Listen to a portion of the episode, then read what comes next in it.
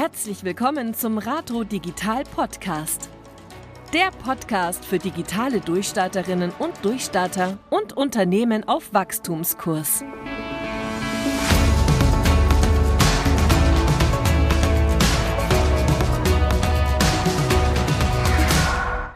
Willkommen zu einer neuen Folge bei Rato Digital. Wir haben wieder zu Gast David Klöber aus Melbourne, der ja schon mal mit dabei war, um über Google Analytics zu reden. Und heute haben wir uns die Frage gestellt, wie man digitales Marketing mithilfe von Analytics aufs nächste Level hieven kann. Hallo, lieber David. Hallo, John. Servus. Ja, kurz und schmerzlos. Ähm, ja, also Jetzt haben ja mittlerweile einige Menschen GA4 für sich entdeckt, slash entdecken müssen, weil ja seit Juli diesen Jahres der Switch kam und das klassische UA äh, oder Google Analytics 3 nicht mehr verfügbar ist, sondern ersetzt wurde durch GA4 oder Google Analytics 4. Und wir haben ja damals schon so ein bisschen darüber gesprochen, dass ein großer Wechsel war, und zwar in dem Sinne, dass jetzt eher Events getrackt werden. Das war jetzt schon Ja. mein Stichwort, ne? Events. Äh, was würdest du sagen? An Ähm, ja, schieß los. Events anstatt Hits. Bei Universal Analytics hatten wir ja Hits. Äh, bei, you know, äh, Google Analytics 4 haben wir Events. Und die generelle Idee, was wir auch damals besprochen haben, war ja von Analytics, dass man, wenn man sich für Analytics 4 äh, einen Account, wenn man einen Account erstellt, es gibt gewisse Event-Parameter, die automatisch getrackt werden, aber sehr viel ist basierend auch darauf, was für eine Art von Webseite du hast. Weil Hm. ich glaube, ich glaube, Google wollte ein, ein Analytics-Tool bauen, ähm, das äh, aus der Box heraus sehr flexibel ist, stattdessen zu sagen, hey, du verkaufst entweder Schuhe, du bist ein Zahnarzt oder du bist ähm, eine Casino-Seite. Ihr alle habt verschiedene Metrics, Dimensions, die ihr tracken wollt. Ähm, und damals mit Universal Analytics kam ja diese, diese festgelegten Reports raus, die sagen, hey, du hast eine Bounce Rate vom X, eine Conversion Rate vom Y und du hast Revenue, äh, Umsatz von Z. Und in vielen Fällen, wo Leute Analytics einbauen, ist ja manchmal die Frage, ist es für eine Webseite, ist es für eine, eine, eine App, ist es was auch immer du hast, äh, zu analysieren. Und es war sehr, sehr schwierig im Vorhinein mit Universal Analytics alles aufzusetzen. Daher mit Google Analytics 4 ist wirklich, da gibt es so viele Möglichkeiten, ähm, deinen Web-Traffic zu analysieren. Und äh, in, ja, ich glaube, in, in vielen Fällen ist es, ist es besser geworden, ähm, aber auch auf anderen Fällen etwas schwieriger, gerade für Leute, die da wirklich neu einsteigen, weil selbst wenn man sich einloggt und man den Code implementiert, da gibt es einfach so viele Einstellungsmöglichkeiten, ähm, die auch leider nicht reparabel sind, weil wenn du etwas trackst oder nicht trackst, dann kannst du historisch keine Daten mehr da hinzufügen. Es sei denn, du Hm. lädst sie manuell hoch. Aber es wird wirklich schwierig für dich, wenn du jetzt äh, irgendwas falsch eingestellt hast. Du verlierst die Daten oder die sammelst die Daten einfach nicht mehr. Da kann es wirklich schon sehr schwierig werden für jemanden. Hm. Ähm, Ja, also es ist im Prinzip sehr wichtig, ne, bevor ich Analytics einsetze, dass ich mir darüber bewusst werde, welche Events will ich denn überhaupt tracken, welche Aktivitäten sind wichtig, welche Conversions oder auch Micro-Conversions. Und dann muss ich tatsächlich hergehen und das Ganze für mich äh, so auch einrichten, dass es äh, trackbar wird. Ganz genau. Und ähm, ich glaube, da kommen wir wirklich schon zu dem ersten Punkt mit, äh, wie kann man da ein digitales Marketing verbessern oder auch wirklich äh, besser analysieren. Und wirklich die, die Nummer eins, äh, die, die Priorität Nummer eins wäre zu verstehen, welche Metriken, äh, äh, welchen KPIs in deinem Unternehmen, in deinem Business, in deiner Webseite wirklich ähm, wichtig sind. Und wenn du da die Top drei oder fünf ähm, Punkte hast, wo du sagst, ich muss verstehen, zum einen nicht nur, wie viele Besucher ich hatte, äh, Channel-basierend, sondern ich muss verstehen, wie viele Leute haben zum Beispiel etwas gedownloadet oder haben etwas in den Warenkorb gelegt, aber sind leider äh, nicht weiter zum Checkout und haben dort sozusagen das Produkt bestellt. Mhm. Und ähm, die, zum einen kann man sagen Micro-Events, wo es gibt gewisse kleine Dinge, die, wenn jemand durch die Webseite geht, die du tracken kannst, wo du sagst, hey, jemand klickt auf diesen Button, kommt dann zu der Unterseite, scrollt ein bisschen weiter runter, ähm, downloadet die Broschüre, kommt nach zwei Tagen wieder zurück, füllt ein Kontaktformular aus, ähm, wählt wahrscheinlich die Telefonnummer. Das sind alles so kleine, das sind so kleine äh, Mikro-Konvertierungen, die, die du mit Analytics tracken kannst und die du dann später in, in einem Report aufsammeln kannst und sagst, mir ist wichtig zu verstehen, zum Beispiel, wenn du dir die Frage stellst, ähm, meine Besucher möchten die gerne mehr das Telefon auswählen oder möchten die mir gerne eine Webform schreiben oder sind die wirklich sehr interessiert, was zu downloaden, damit die sich selbst ein Bild machen können und dann äh, sich so, mich sozusagen zu kontaktieren. Mach, diese Events sind wichtig.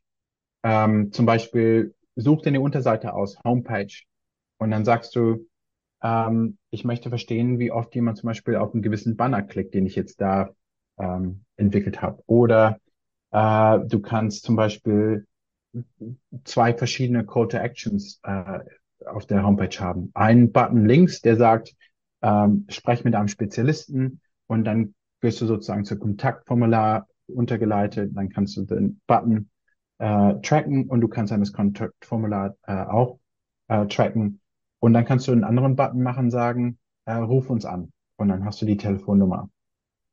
Das Schwierige ist aber, dass wenn du zum Beispiel nur Klicks als Events hast, ähm, auf zum Beispiel ein gewisses HTML-Dokument, ähm, Leute, die jetzt am Desktop-Computer sitzen, werden auf keine Telefonnummer klicken. Die werden wahrscheinlich ihren Webformular ausfüllen. Oder die nehmen ihr Mobiltelefon in die Hand und wählen die Nummer vom Screen auf. Mhm. Und das kannst du leider nicht tracken. Da gibt es dann verschiedene Tools, die du integrieren kannst und die damit Analytics kommunizieren können über ähm, das Event-Tracking. Äh, aber man, du wirst schon merken, worüber wir hier sprechen, das ist vieles, was du schon außerhalb von Analytics ähm, verstehen solltest, aber auch, das musst du dir wirklich auf ein Blatt Papier schreiben und sagen, das sind so die Dinge, die ich gerne von, meinen, äh, von meiner Webseite wissen möchte, wenn Leute besuchen und wenn sie, wenn sie besucht wird von Leuten. Ja, ich merke schon, wir könnten hier ganz, ganz tief ins Detail gehen, um dann hier solche Dinge trackbar zu machen. Ich meine, dass ich meine mich erinnern zu können, dass du das auch mal erwähnt hattest, ne, dass man sogar so weit gehen könnte und dann jedem Besucher, jeder Besucherin eine individuelle Telefonnummer einblenden lässt auf der Website, um das dann äh, tracken zu können. Ja, wenn, selbst wenn die dann nämlich ihr mobiles Telefon hernehmen und die Nummer abtippen und anrufen, dann weißt du immer noch, aha, das war diese Person. Aber das ist ja wirklich mehr als advanced. Ich glaube, das machen wir dann mal in einer Profi-Folge zu dem Thema. Vielleicht ein einfaches, einfacheres Beispiel wäre noch sowas wie Scrolltiefe, ne, das ist ja auch standardmäßig integriert. Oder aber wie lange hat sich jetzt jemand ein Video auf einer bestimmten Unterseite angeschaut? Das sind dann so klassische Events, die man auch tracken könnte. Ja. Ah, aber nochmal zu dem Punkt. Ich meine, Scrolltiefe oder ähm, die Zeit, die man ver die jemand äh, auf deiner Unterseite verbringt. Das sind alles interessante Metriken, wenn du, wenn du, ne, wenn du die richtige Frage stellst. Wenn du jetzt dich einfach in Analytics einloggst und du guckst dir all diese Metriken an und dann kommen in deinem Kopf diese Ideen zusammen, dass du meinst, ja, ich muss wahrscheinlich den Content, äh, ich meine, die Frage ist ja, soll der Content kürzer sein, wenn du viele Leute hast, die zum, die und zum, zu, zum Boden der Seite scrollen? Oder musst du deine Links, die vielleicht in, in der Nähe vom Futter sind, höher äh, bringen in, im Text. Mhm. Weißt du, das sind so Dinge, Analytics kann dir das nicht beantworten und du kannst die Daten so wirklich frei interpretieren. Du musst, ich, da gibt's, da gibt's so viele Dinge, die Analytics für dich sammeln kann und du, glaube ich, wirst sehr schnell überfordert von, okay, ich sehe die Daten, ich, ich glaube, ich habe eine Idee, was hier los ist Und was muss ich jetzt aber umsetzen, damit sich die Daten verändern? Und selbst wenn die sich verändern, verändert sich die zum Guten. Was passiert jetzt auch mal, wenn die Scrolltiefe jetzt nicht mehr so, ähm, so tief ist? ist mm. Weißt du? Wenn du was, wenn du jetzt mit Analytics anfängst, ähm, wäre es sehr, sehr wichtig, dass du zum einen verstehst, welche Domain du trackst oder was für eine Art Seite du trackst. Dann versuche Minimum drei Events aufzustellen, die wirklich für dich ähm, maßgeschneidert sind. Ähm, zum einen sind das die Webform, die Webforms, die du hast, die Kontaktformulare, die sind ja sehr individuell. Dann kann es sein, dass du eventuell eine E-Mail-Adresse hast, die du gerne tracken möchtest.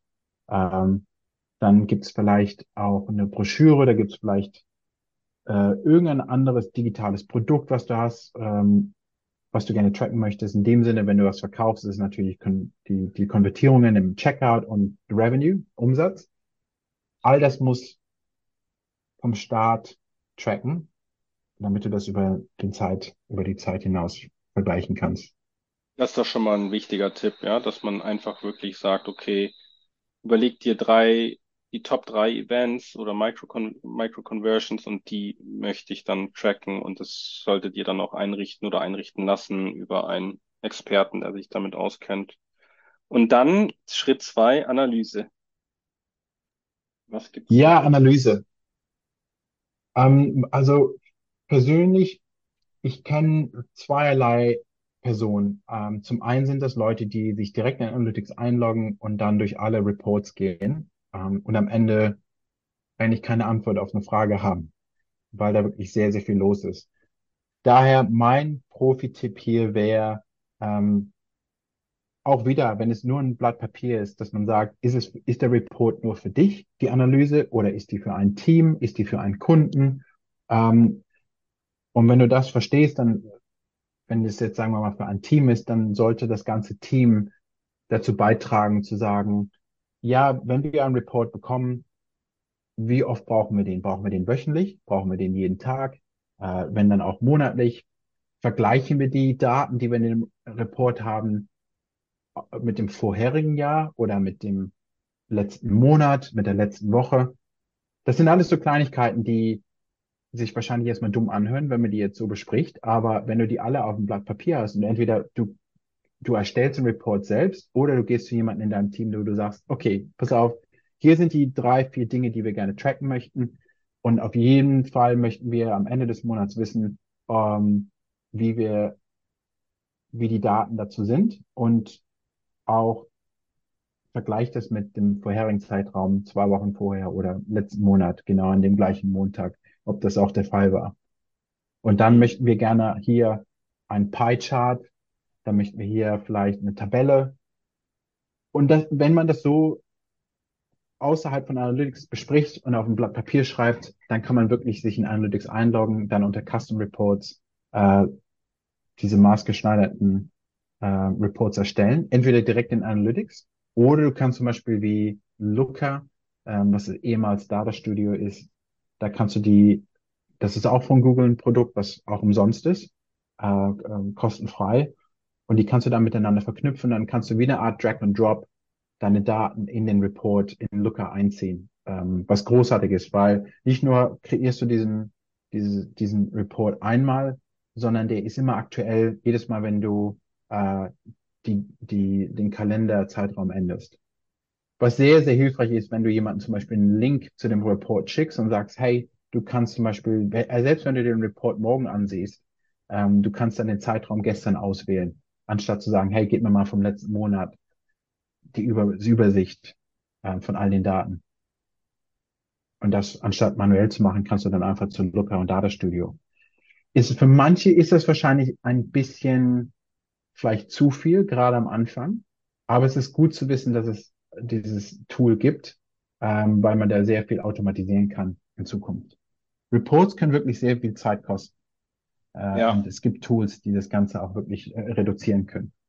Also das Erste, was ja natürlich jetzt gerade auch denen auffällt, die vorher mit Google Analytics 3 gearbeitet haben, ist zum Beispiel, dass diese Standardansicht äh, Monat, ja, letzter Monat Month over Month, dass die gar nicht verfügbar ist. Das heißt, würdest du sowas Ja. auch schon im Custom Report anlegen, wenn das interessant ist? Also ich fand es eigentlich immer interessant zu sehen, wie war jetzt Monat November im Vergleich zum Monat Oktober? Du hast jetzt diese Vergleichsübersicht gar nicht bei äh, Default. Also Ja, ich glaube, wovon du, wovon du sprichst, sind, glaube ich, die, ähm, diese Standardansichten, gerade wenn du dich einloggst, ähm, anstatt dass alles runtergebrochen wird auf, äh, über welche Kanäle kamen meine User und wie viele User waren das in den Zeitraum zu meiner Seite und haben diese Dinge getan. Ähm, das ist jetzt beim Analytics 4 sehr umständlich gelöst. Leider ist es ja so, dass man wirklich da sich einloggen muss und man muss diese Custom Reports erstellen. Ansonsten machen die Daten nicht sehr viel Sinn, weil, wie ich hm. schon gesagt habe, entweder verkaufst du Schuhe oder du bist ein Zahnarzt und du hast dann Kontaktformulare, die du tracken möchtest, oder du hast vielleicht äh, auch Telefonate, die du tracken möchtest. In deiner Standardübersicht in Analytics 4, diese, die fallen alle unter Conversions oder Events, ja. Ähm, Events ist ja alles. Events kann sein, dass es eine Page-View ist. Ein Event kann sein, dass jemand auf was geklickt hat. Ein Event kann sein, jemand hat sich ein Video angeguckt, ein Download.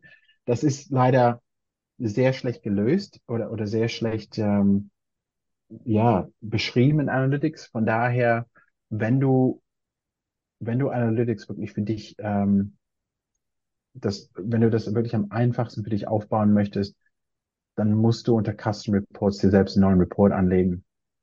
Und es gibt eine gute Dokumentation von Analytics, die sagt, hey, wenn du diese Zahlen haben möchtest von Usern, die das getan haben, dann musst du das aufsetzen, über den Zeitraum tracken und dann kannst du dir sozusagen diesen Report erstellen und den auch speichern, damit du den auch, und du kannst ihn nicht nur speichern, sondern du kannst ihn auch wirklich, du kannst ja auch diese Menu-Items, dieses Submenu, was du ja auswählen kannst, kannst du dir auch selbst gestalten.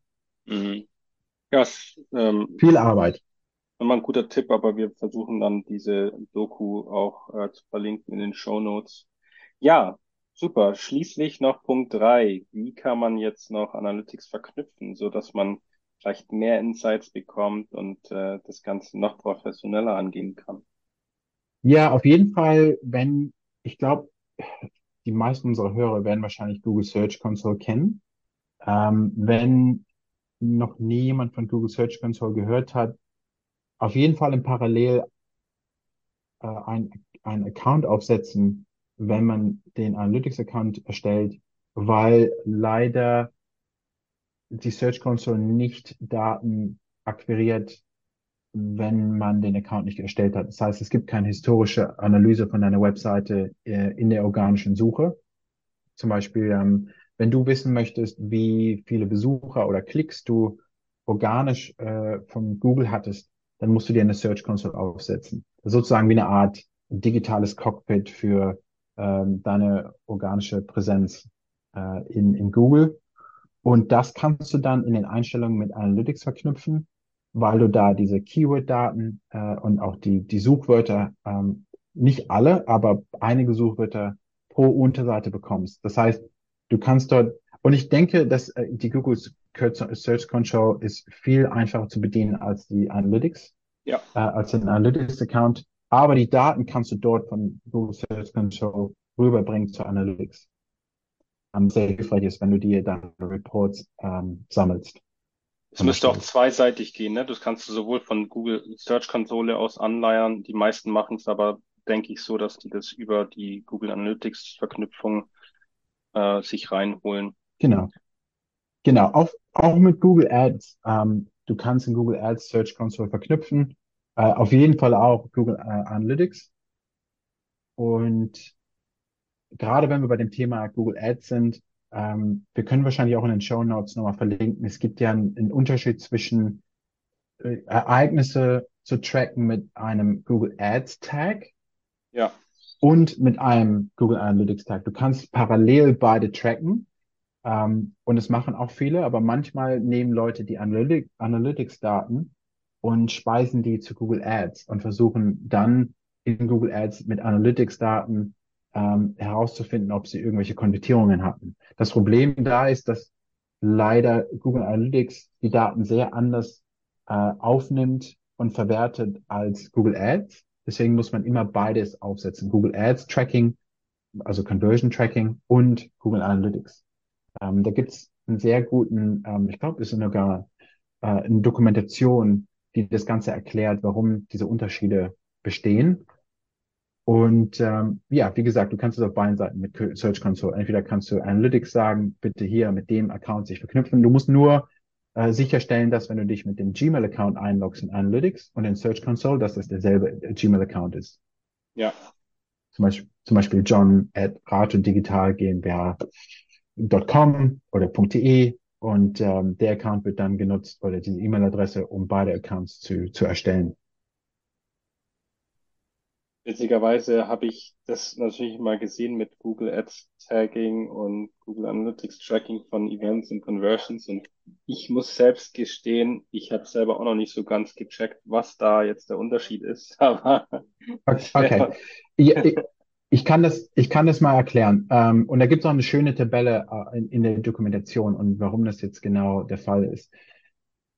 Es, es ist natürlich jetzt, wenn du also Google Analytics und Google Ads sind zwei sehr verschiedene Plattformen. Die haben miteinander nichts zu tun. Das Einzige, was die miteinander gemeinsam haben, ist der Name Google.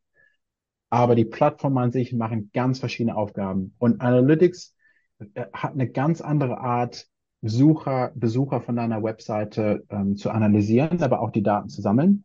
Zum Beispiel, wenn jetzt jemand auf deine, unter, wenn jetzt jemand auf deine Webseite kommt, ähm, dann gibt es eine User-ID sozusagen von Analytics. Und dann werden ja auch manchmal, wenn es die Gegebenheit gibt, ein Cookie gesetzt und äh, damit man dann auch weiß, dass du äh, ein, ein äh, Besucher bist, der schon auf der Seite gestern war.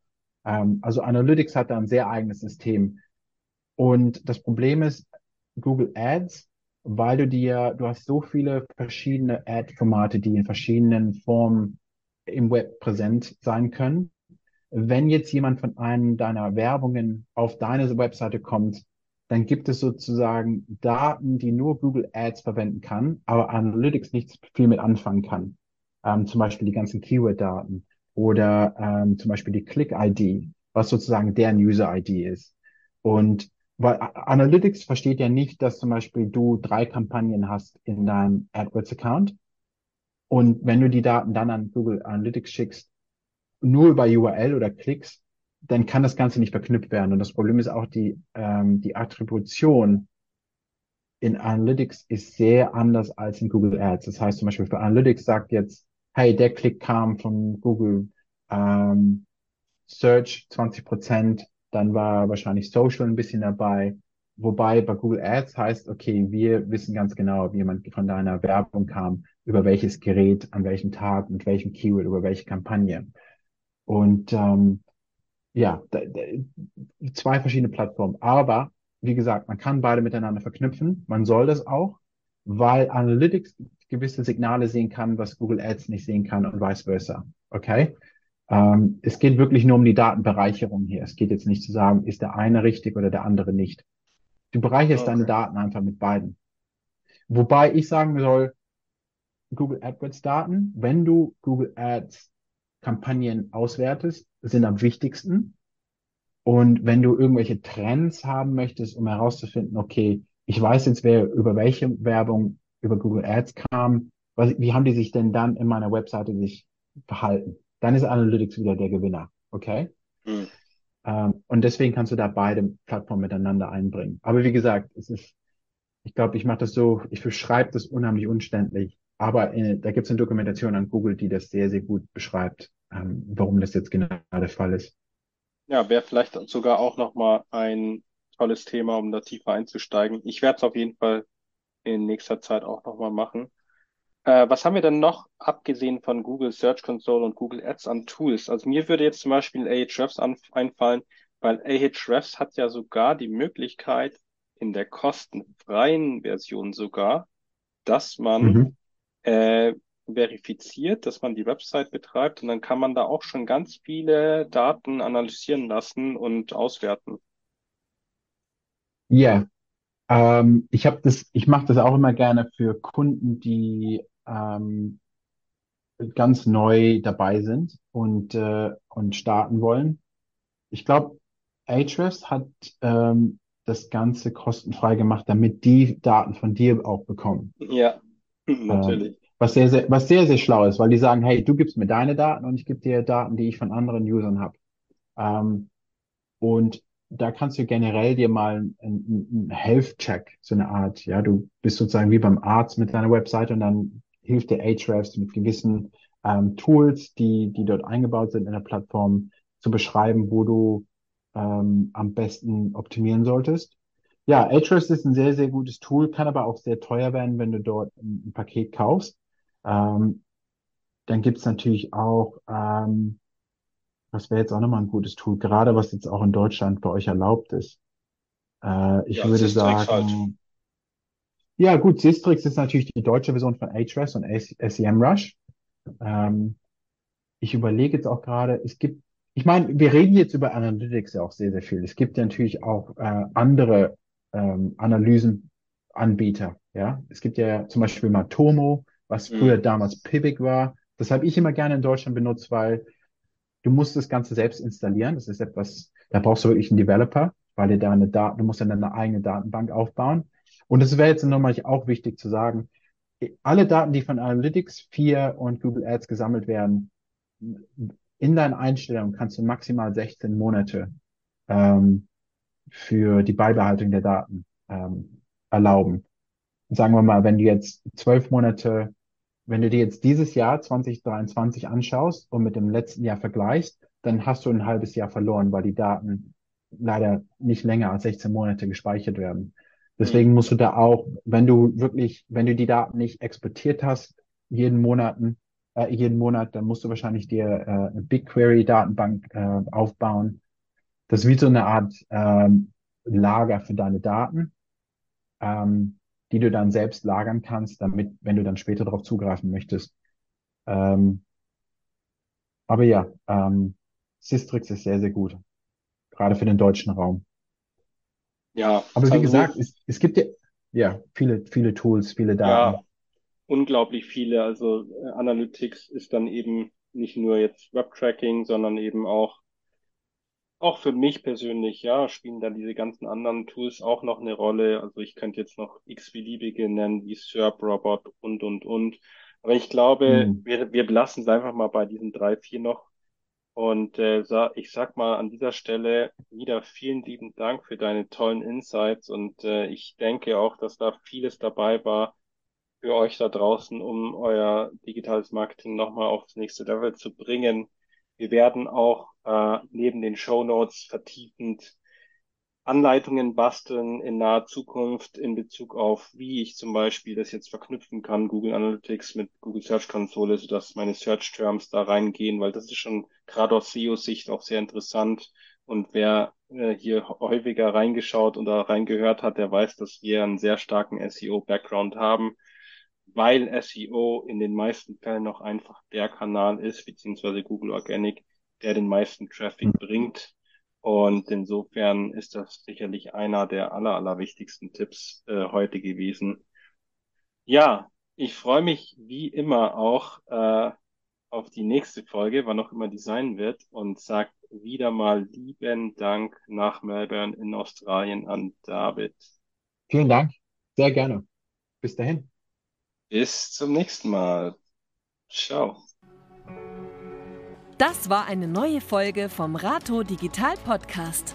Wir freuen uns immer über eine Bewertung, Fragen, Anregungen und Kommentare. Schick dazu einfach eine Mail an durchstarten@rato-digital.de. Danke fürs Zuhören und bis zum nächsten Mal.